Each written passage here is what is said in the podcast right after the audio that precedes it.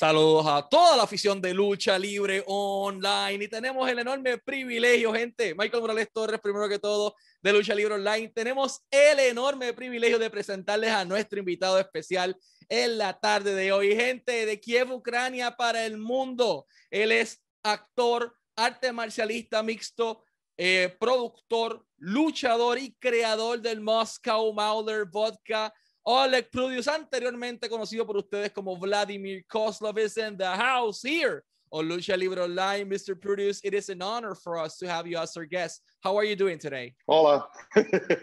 Excellent. I'm doing great. Uh, well, was good is... introduction, Spanish language. Thank you. Uh, so, do you know Spanish?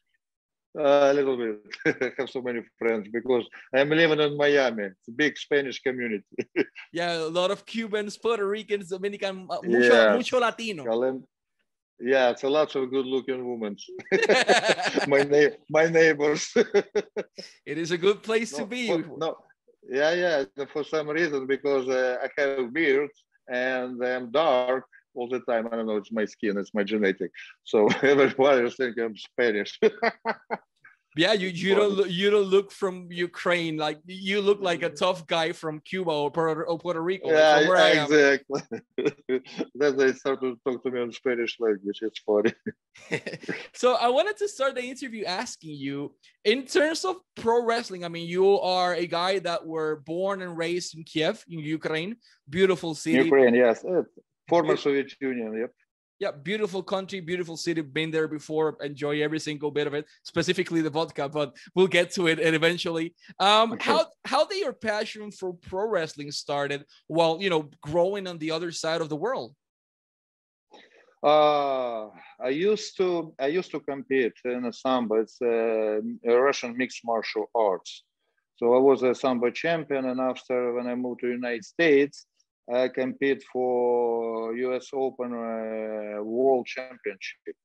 And when I become a champion, I got uh, in um, I got a I, I got a meeting uh, with the WWE office because uh, wrestling it was my dream because lots of uh, fighters and uh, real wrestlers uh, make transition from MMA from wrestling like Kurt Angle another guy to pro wrestle. That's what uh, I was thinking uh, to do in the future. And uh, I got lucky. I had a meeting in WWE office, Connecticut, because uh, Jerry Jarrett brought me in. And uh, after conversation with, uh, Vince McMahon and some executives, I almost signed deal for development. So on the same time, I supposed to be go to for World Cup, Sambo World Cup. And another uh, opportunity was join pro wrestle. Supposed to be go to for tryout to Deep South uh, development facility. It was in Atlanta, Georgia. So I decided to join pro wrestle. And after two three weeks, I spent it in uh, Deep South. I got a good trip. So then after when I uh, uh, flew back from Atlanta, I signed deal a development deal with WWE, and I think after like a couple months, move for trading. I'll translate that briefly to Spanish, if you allow me. Um, yeah, sure. Oleg Prudius, anteriormente Vladimir Kozlov, era un talento, él vivió y se crió en la antigua Unión Soviética, en Kiev, en Ucrania en aquel momento. Y él era campeón de, de Sambo, eh, un arte marcial mixta, y había muchos talentos que estaban haciendo esa transición del tema marcial mixta a la industria de la lucha libre. Entonces pasamos de ahí de Ucrania a un torneo que había internacional en Estados Unidos. Y en ese torneo en Estados Unidos surge la oportunidad de llegar a la oficina de Stanford en Connecticut de la WWE para un tryout con WWE en lo que estaba allí en ese progreso. Eh, lo llevan a Atlanta, lo llevan a aquel momento era Deep South Wrestling, era la empresa que estaba ubicado allí, que era el developmental de WWE. Y de esta manera es que, que Vladimir Kozlov, ahora Oleg Prudius, entra o ingresa a la industria de la lucha libre. Um, in terms of you know your early days as a sambo competitor and as a kickboxer in Ukraine, what do you remember of that experience? How was competition back in the Ukraine and, and in Europe as a general? Oh, completely, yeah, because I was heavyweight. it was a lot of strong big guys, but I had a better technique and a better condition. so and my dream was uh, all the time move to United States. So it was perfect fit. And also because uh, I was involved some uh, movies, I like to perform. So combination pro wrestle and uh, movie movie industry, what I'm doing right now, it's a perfect, I think, marriage. So at the same time you can perform on the ring, and the same time you can uh, perform on movie set. That was all about. So I had a good experience for performance, beyond the ring, live, and uh, for WWE, and uh, all this experience I brought back to the movie sets, what I'm doing right now. I'll translate that briefly. Eh, en su tiempo compitiendo allá, él era un heavyweight, era un peso completo, un peso pesado. Entonces estaba compitiendo con tipos grandes, con tipos fuertes como él. Y pues de ahí su, siempre, siempre su sueño fue moverse o mudarse a Estados Unidos. Eh, para trabajar en diferentes cosas, entre ellas actuación, era algo que le llamaba la atención, que es lo que está haciendo en este punto de su carrera y ya mismo llegaremos a eso. Uh, and since we are, we are already here, we're going to go back in, in terms of WWE. And don't forget, uh, don't uh, don't forget, when I signed deal with WWE, I was 300 almost 50 pounds. 350 pounds. Yes, and after I slimmed down till 320 pounds, and after I get leaner to 85 to 90. Wow. So when I get signed deal with WWE, I was a big boy, 350 pounds, pure muscle. I'll translate that cuando Vladimir. That's, that's why when I when I start to wrestle, when I start to train, I throw 300, 320 pounds uh, uh, everywhere. So it wasn't even uh, too heavy for myself because I was too big. I'll translate that. Cuando Vladimir Kozlov o Oleg Prudius ingresa a WWE, estaba pesando, escuchen esto, 350 libras, 350 libras, un tipo enorme, poco a poco entonces fue eh, pegando la piel al músculo, vamos a decirlo de esa manera, a llegar a 320, ahora está en 285, 290, pero cuando ingresa por primera vez eran 350 libras, era una pared humana, era un hombre completamente, era más músculo que hombre en aquel momento. So you signed with WWE. What do you recall of your early days in DSW? You know, working in the developmental territory in Deep South for WWE in Atlanta. No, Deep South. It was. I. My opinion is it was one of the toughest uh, training facility. It was. Uh, oh, it was hard. It's like 10, 12 hours a day cardio. It's crazy. Not many people can make it. I think uh, uh guys who pass this camp, they become like good wrestlers and good superstars. They still wrestle, but not many people uh, could make it. It was tough. It was very tough. Compared for development system right now, the back of the days, it was like boot camp. I'm telling you, it was crazy. like 10, 12 hours a day cardio, physical cardio, non-stop. Everybody had a badass shape, but it was it wasn't easy. I'll translate that. Eh, DSW, Deep South Wrestling, era el antiguo territorio de desarrollo de WWE. Oleg nos cuenta que en su tiempo eh, era sumamente difícil y muchas personas se rajaban, muchas personas se quitaban, no aguantaban porque estaban haciendo cardio todos los días 10 a 12 horas de cardio entrenando duro, duro, duro. Era más una especie de bootcamp, como él dice, o de entrenamiento militar lo que les daban para poder llegar a lo que era el main roster o, o tan siquiera a luchar. Entonces mucha gente no lo aguantaba. Él aguantó la presión y estuvo ahí mucho tiempo. Uh, before, you know, you headed to the main roster, you wrestled multiple dark matches and training sessions before having that opportunity. It is not like now a person right now can, you know, be three months or four months on NXT and get called up to the main roster if someone is interested. But back then, it doesn't matter who you were. Uh, you needed to stay there at least, you know, for a year and get a little bit of. Yeah, so a year, maybe one year and a half if you get lucky, and plus maybe two years. Depends when you will be ready. And you, they, they're supposed to be develop your character, your style, yeah, it, it, it takes time. It does. Uh, at that moment, who notified you that you were, you know, main roster bound after two years? You know, you signed, you waited a year and a half, two years, but before that, you were doing like for a full year of multiple dark matches. So you were again many, many wrestlers uh, all around in, in, the WWE. But at the moment of getting the official call, hey, uh, Oleg, you're making your debut on SmackDown this Friday. Who gave you the call? No, uh, basically based on a report from uh, dark matches when I almost just create my style. Yeah, I did my first debut because what we try uh, what we try to do, we try to make a combination sambo style, sambo skills with pro wrestle, uh, create different uh, technique. So it took a little bit more time because some throw looks dangerous, but it wasn't. But when you see on TV, it looks so vicious. It's almost like, yeah, it's like different style. And uh, uh, some wrestlers, when you're supposed to be wrestle with them, they're supposed to be take the throw because it's, it wasn't unusual.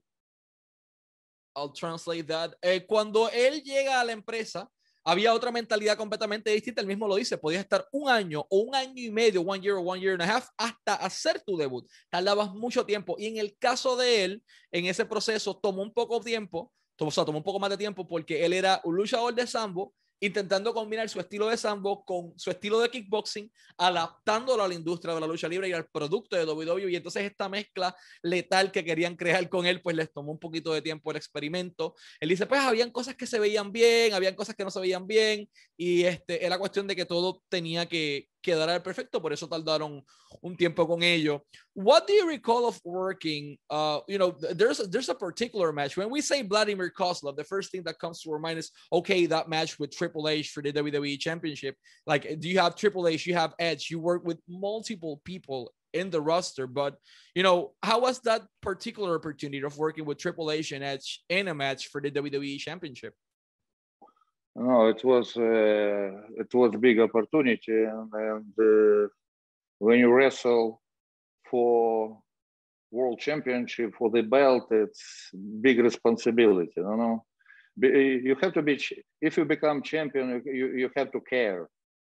You are champion. You have to be champion 24 seven. It's a big opportunity. My opinion, it's not many people can uh, handle it. And uh, in this case, when I got this opportunity to wrestle with Triple H for championship belt, it was uh, for myself. It was big deal. I was a little bit more more nervous compared when I compete uh, for Sambo World Championship. it's like it's, it's it's different. And uh, yeah, I was a little bit. Uh, I was too overexcited. That's what I feel. Translate. And uh, when you compete and when you uh, perform, it's a little bit, back of the day, it was a little bit different. Right now, I feel more comfortable, more convenient. But back of the days, it was a big challenge for myself. And plus, when you go to on the middle of the ring and 60, 70,000 people see you, and you, you have to perform and do everything right.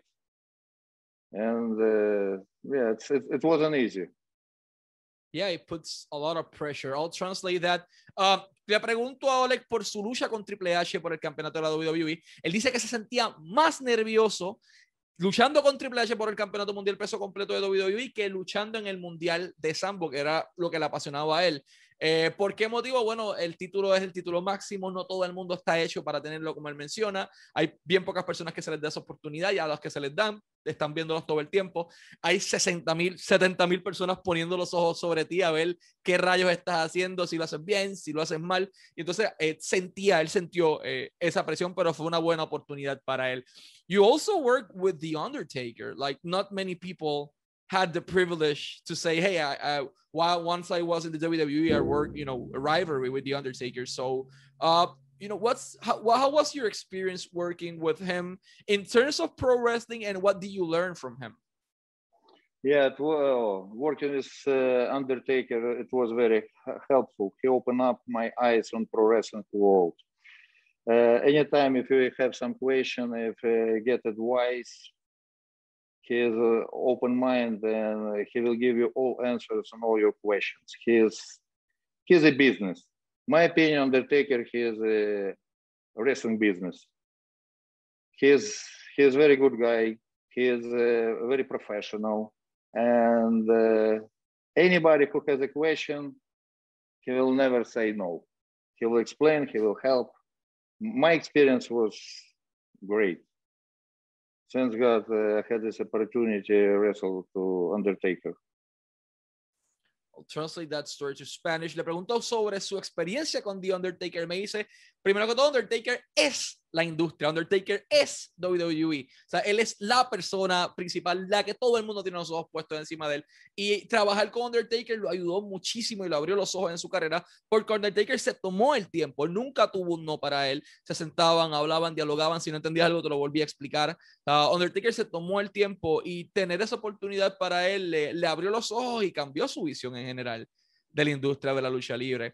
Fast forwarding a little bit in time, you you know you were drafted to the ECW brand for a while, and after that, uh, you know you were teamed up with Santino Marella in something pretty different that we saw before. Who came up with the idea of teaming you and Santino, and how was the experience of working with Anthony Carelli? Like not the gimmick, the human behind the gimmick, yeah. because he's a, he's an awesome person we, we were friends since OVW because from Deep South uh, I got uh, I transferred to OVW and we, we work together, trained together.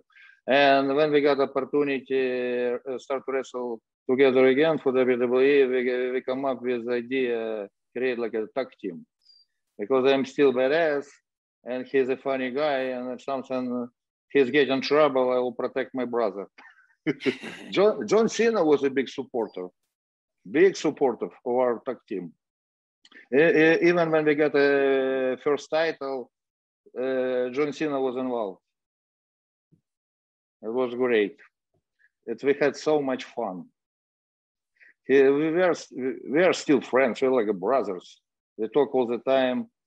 We, we support each other. And don't forget, Santino was a judo national champion in Canada. He's a badass guy. He is not. Uh, when you see on the ring, he is funny, but when you see what he is doing, I'm telling you, he is professional fighter. I like him a lot. Yeah, he's, we... he's my brother. Perfect. I'll, I'll, translate to Spanish. Uh, su experiencia con Santino fue excelente. Santino es su hermano, como él dice, porque ellos trabajaron juntos desde OVW. Eh, cuando él llega a Deep South Wrestling, lo mueven a OVW y en OVW hace amistad con Santino, quien, dato curioso, es campeón de judo en Canadá. O sea, es un tipo tough, como él dice también, igual que él. Y pues tienes un tipo de comedia, tienes un tipo serio. A la empresa le gustó la idea, los parean. Y una de las personas que más respaldó eh, el proyecto de Santino Marella y Vladimir Kozlov fue John Cena. John Cena fue un great, un great supporter, como él dice, de, de esa fase de sus carreras. You know, every, like, not many people have the opportunity to say, hey, I won a title in WWE. You did. You were a WWE Tag Team Champion with Santino Marella. Once the referee counted three and the, the bell rang, what was the first thing that came through your mind the day you won those titles with Santino? I was uh, so very excited. And this time I was out of the ring because Santino was in the middle of the ring. when I returned and watched Santino, he pins it. I said, oh, damn, we got the title. yeah, it was, I think uh, wrestled in Miami. Yep, it was in Miami. I remember this day. It was a good start for different direction. See, when I wrestle with, uh, when I wrestle on Raw and SmackDown, uh, I was a big guy, 320, 330 pounds, and all I was a powerhouse, and all my moves was so powerful. I did like for for one watch. Sometimes I did like 10, 15 uh, suplexes, another big throw, and I had a big responsibility. When you wrestle with uh, champions, you cannot hurt them because they're on a program. If something uh, goes wrong, you will get in trouble. So we have to protect each other. In my case, because I did a lot of uh, big throw like suplex, German suplex, front suplex, you need to be in good shape. because if you're doing if much like 10 15 20 minutes and you uh, minutes and you're doing 10 15 20 of them you have to be fresh all the time it was uh, it was uh, it was it wasn't easy I'll translate with Santino it was fun I bet it was, man. I mean, I had Yeah. the opportunity to, to work an event here in Puerto Rico with him, and boy, you can have a laugh with him. Uh, but Yeah. yeah, I- I'll translate that to Spanish before I go to my next question.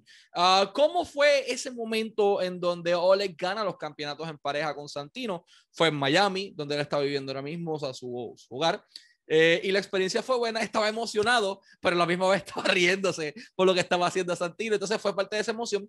La clave está en que tenías que cuidar mucho, muchísimo a los oponentes, sobre todo cuando estaba en un programa, que es una de las cosas que él menciona. Eh, y a los campeones en pareja tuvieron que cuidarlo, más él que hacía movidas como suplex, como German suplex y como diferentes movidas, belly to belly, etcétera. Eh, pues tenía que cuidarlo y tenía que cuidarse él mismo. Entonces, como que estaba esa presión, pero se lo disfrutó, fue emocionante y fue un momento clave de su vida. Fast forwarding a little bit in time, uh, you and WWE took separate pathways. Uh, my question for you is, why did that, you know, happen? Was it your call? Was it WWE's call? when I uh, stopped to wrestle Uh, yeah, when you took separate I- pathway from WWE. Yeah, I think it was just uh, it was a time. That's what's happening. It was, I think, the right time.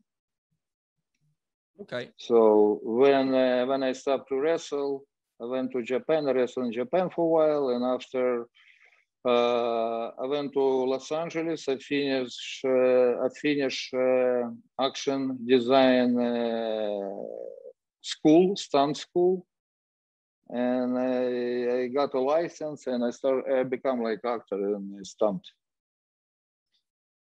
at the same time. So in the first movie it was a John Wick. Yep. I was ready to transfer movie industry. That was it. It it was there.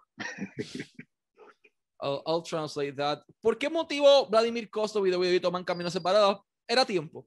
Era el tiempo, él ya estaba listo para convertirse en un actor de cine, entonces se certifica como actor de doble eh, y se certifica como actor en la misma institución y decide entonces dar ese salto a Hollywood, que es lo que él está haciendo ahora. Before we get to Hollywood, I need to talk about Moscow Mauler Vodka. How did that happen? Like, was it your creation or you're just like the ambassador of the brand. What can you tell us about Moscow Mauler Vodka? To all our Spanish speaking fans, Moscow Mauler Vodka es la marca de Oleg Prudius de, de Vladimir Kozlov y está disponible en moscowmaulervodka.com, moscowmaulervodka.com. Va a salir al final de esta entrevista. De hecho, al igual que en Instagram, como Moscow Mauler Vodka. So, uh, how did that uh, vodka brand happen and how did you got involved in it? No, I'm telling you, it's, uh, funny because uh, idea was for a while, and uh, when COVID started, uh, basically uh, I couldn't make movies. I wasn't involved in production because we closed our production because it was uh, epidemic. It was uh, every, everything was closed, and after as, as, I figure out, so I need to finish this project, Moscow Mauler Vodka. We were working on it for a while, and after during uh, COVID, we finished it. And the bottle is unbelievable. Product, it's unbelievable. Taste, it's unbelievable. It's totally different. It doesn't exist in all world yet. And uh, I think end of this year, we will launch in the vodka in United States. It's beautiful product, beautiful bottle. And plus, it related to Moscow Mauler. bottle the same like Moscow Mauler, Moscow Mauler the same like a bottle. so I'll try. No, it, that's awesome. It's going to be badass. I'll translate that. Todavía el producto no está 100% hecho porque la pandemia detuvo este progreso, pero eh, como él dice, es bueno porque es Moscow Moller, tiene su marca, está ahí, tiene el nombre, así que se relaciona a él, tiene que ser bueno, pero fuera de broma es un producto diferente, el diseño de la botella está precioso, eh, en adición a eso el sabor es distinto a lo que todo el mundo ha probado, es un vodka ucraniano, dense la oportunidad eh, y adquieran el suyo tan pronto estén disponibles en Moscow Mauler Vodka. Com. I actually tried uh, vodka in, in Ukraine and it was really, really, really good. I believe it was called Nemirov, the brand. Yes, uh, they have a good product because it's like nine times distill and five times filter. It's crazy. It's best quality in uh, all world. It's good product. It's good product. And uh, yeah, it, when I uh, when I see this bottle, reminds me my wrestling days. no, I am founder and owner and ambassador for this brand. I have some partners, but it's good. It's good product. That's awesome. Uh, as, as, as soon as this product will come to United States, uh, I will send you a couple bottles for uh, tasting. we will be more than happy to promote it. I'm a yes. vodka guy myself, so cheers to that. It's like a big bottle, 175 liter, looks amazing. I, and very sorry. important. Ne- next day, no headache. yeah, it's a, that's the key to Ukraine vodka. I've, I've tasted yes. Nemirov and a few of them, and no headache, no hangover, no nothing. It's like nothing. you barely feel it. That's the danger of, of Ukraine's vodka. it's like a milk. yeah, man, it is dangerous as hell. Uh, regarding your acting career, which is pretty interesting, you've been doing a lot of things, a lot of things. You're in Miami and you've been staying really busy in the acting world. You're in the best shape of your life. We've seen the pictures, and holy cow, that's all like produced. So, how's been your experience in the acting world, and how do you manage, you know, to be that 350 pound mountain of a man to be a 290, 285 shredded mountain of a man? I'm telling you, it's all about, uh, first of all, it's diet. Because uh, when you're not on the road, like when I wrestled, no, when I wrestled, it was a different character. When I start to uh, become like, when you become like an actor, you need to, I decide to create different character. The same Moscow Mauler, but looks different. So I got shredded. I, I stay on diet. I work constantly with uh, different weights. I did a lot of fast twitch. It's a big training facility in uh, Miami. It's mostly like a condition for professional athletes. Lots of uh, cardio, uh, high intense, and a good diet. Plus, it's easier to care and plus uh, you look I, I, feel like better it looks better on tv yeah it was it was good transition it took me like for a while like three four months to get in this condition i'll translate lots that. of work I know. Like we've seen the the pictures, the professional pictures of you, like in this dark gym, or for example, dress for the Moscow Mauler promo, and um, we everyone was like, "That's Vladimir Kozlov! Holy shit!" Like the dude is massive at this point, and that's why like it's completely disciplined. Uh, so I'll translate that to Spanish. Uh, it's all about discipline, and it's all about your goal and your next targets. Yeah, I'll, I'll say it in Spanish. ¿Cuál es la clave detrás del éxito de la manera Vladimir Kozlov o Oleg Produce está los abdominales marcados, el tipo está rayado por todos lados, está en la mejor condición de su vida. ¿Y cómo logra esto? Disciplina, ya no está en la carretera, puede hacer dieta, cardio, hasta cansarse, hasta morir. Se le tomó cuatro meses hacer esa transición. Mucho trabajo, mucha disciplina, mucho enfoque, tiene una buena facilidad de entrenamiento también que lo están ayudando en ese proceso y mucha disciplina, mucho esfuerzo. Pueden seguirlo en sus redes sociales como Instagram en at Oleg Prudius underscore Moscow Mauler, Oleg Prudius guion bajo Moscow Mauler también va a aparecer eh, al final de esto. Uh, you recently signed, uh, well, not technically signed, but you recently taped uh, an Impact Wrestling pay-per-view in Russian. Uh, we received a notification uh, via Mr. Dave Hawk. Uh, uh-huh. I-, I couldn't believe that. Like, how did that opportunity? You are an actor, you are a producer, you are the owner of a vodka company, but still you got connected and you know came back as in another role inside the wrestling industry. How was that experience for you working as a commentator? Oh, it was uh, it was very interesting. It, was something unusual. So, and uh, plus it was first Russian ever wrestling pay-per-view in Russian language. Oh. It was first one, and uh, it was very high sales on this pay-per-view. So what's happening is when I finished my movie, Miami Heat, I was talking to a couple uh, distribution channels in Russia, and uh, I found a company. It's like Sam Advisory Investment Group, founded by a good friend of mine. He is a banker from uh, Goldman Sachs, and he's involved on streaming and distribution business. And uh, they like my movie a lot, Miami Heat, and they said, okay, so probably we'll release this movie in Russia after United States and end of this year because it's Christmas movie. And the same time, we're talking to one of the largest uh, video, uh, uh, like YouTube, like uh, one of the YouTube. It's one of the largest video platform in Russia. They, they're doing lots of different streaming, like live broadcasts, movies, cartoons, and they said, you know what? Uh, would you like try to become first uh, translator in Russian language, like a commentator for first uh, Russian language pay-per-view, I said, why not? so it was a good experience. And this pay-per-view did very, very well. It was a little bit difficult because I did it the first time, but hopefully in future we'll do more stuff like that. And uh, it's very, very interesting because Russia right now, uh, wrestling is growing so fast in the Russian markets. It's unbelievable it's a lots of fan base, crazy.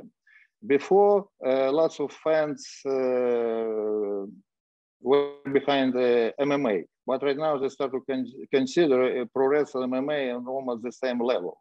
I think because of new generation, or maybe based on uh, physicality of new performers, lots of guys from MMA, from uh, different type of sports wants to become like pro wrestlers fighters. And uh, I think it's this situation a little bit mixed up uh, business.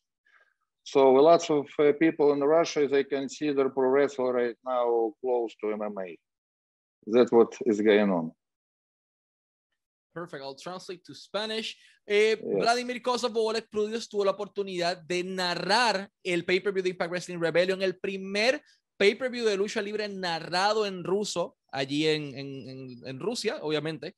Eh, y lo interesante de esto es que ocurre a través de un business partner, un compañero que él tenía, le hacen acercamiento porque esa persona le gustó la película Miami Heat, que era la película que estaba trabajando eh, Oleg en su momento. Le llama la atención y le dice, oye, ¿te gustaría ser la primera persona narrando en ruso un evento de lucha libre en Rusia? Como que, claro, vamos allá y le da la oportunidad surge y él me menciona que el mercado en Rusia está creciendo enormemente en cuanto a la lucha libre, está creciendo de manera rápida. Eh, creció lo suficiente en MMA y entonces ahora las personas con esta nueva generación que está llegando probablemente, que es lo que él dice, están eh, dándose la oportunidad y abriéndole las puertas a la industria de la lucha libre para disfrutar su producto de igual forma. Before we go to our last question, I wanted to thank you so much for your time and for taking, you know, part of your schedule today to speak with us. We're, we're more than honored for that. So thank you. Last but not least, what message can you send to all the fans, specifically in Latin America, uh, so they can follow your career in terms of acting, in terms of, of what you're doing as an entrepreneur with your own products like your Moscow Mauler vodka, as a Russian commentator? What, what where they can follow Oleg Prudius? What projects do you have going on right now? Uh, what can you say to the Latin American fans in general? I'm telling you, be creative and follow your dreams and don't listen haters because haters will kill your energy and all your opportunities. That's what is going on. Believe in yourself. Perfect. Crean en ustedes mismos. No le hagan caso a los haters, manténganse enfocados. Si esa es su meta, van a llegar. Los haters lo que hacen es le drenan la energía, le quitan la, de su tiempo. Así que ignórenlos un rato. Los haters, no Presten la atención, manténganse enfocados y triunfen como lo ha hecho Oleg Prudius. Uh, Mr. Prudius, it is an honor for us to have you as our guest. Thank you and so never, much. And never be shy to try something else. Life is so beautiful. We have so many opportunities around the world. Just keep going. never give up. nunca sean tímidos eh, y nunca le teman a intentar algo nuevo. La vida está llena de oportunidades y el mundo también. Si no funcionó, intenta algo nuevo, pero siempre si quieres intentarlo, ve por ello hasta que lo concrete. Uh, Oleg, an honor to have you here as our guest and thank you so much for your time, sir. Thank you so much, guys. Y este fue Oleg Prudius y Michael Morales Torres para Lucha Libre Online.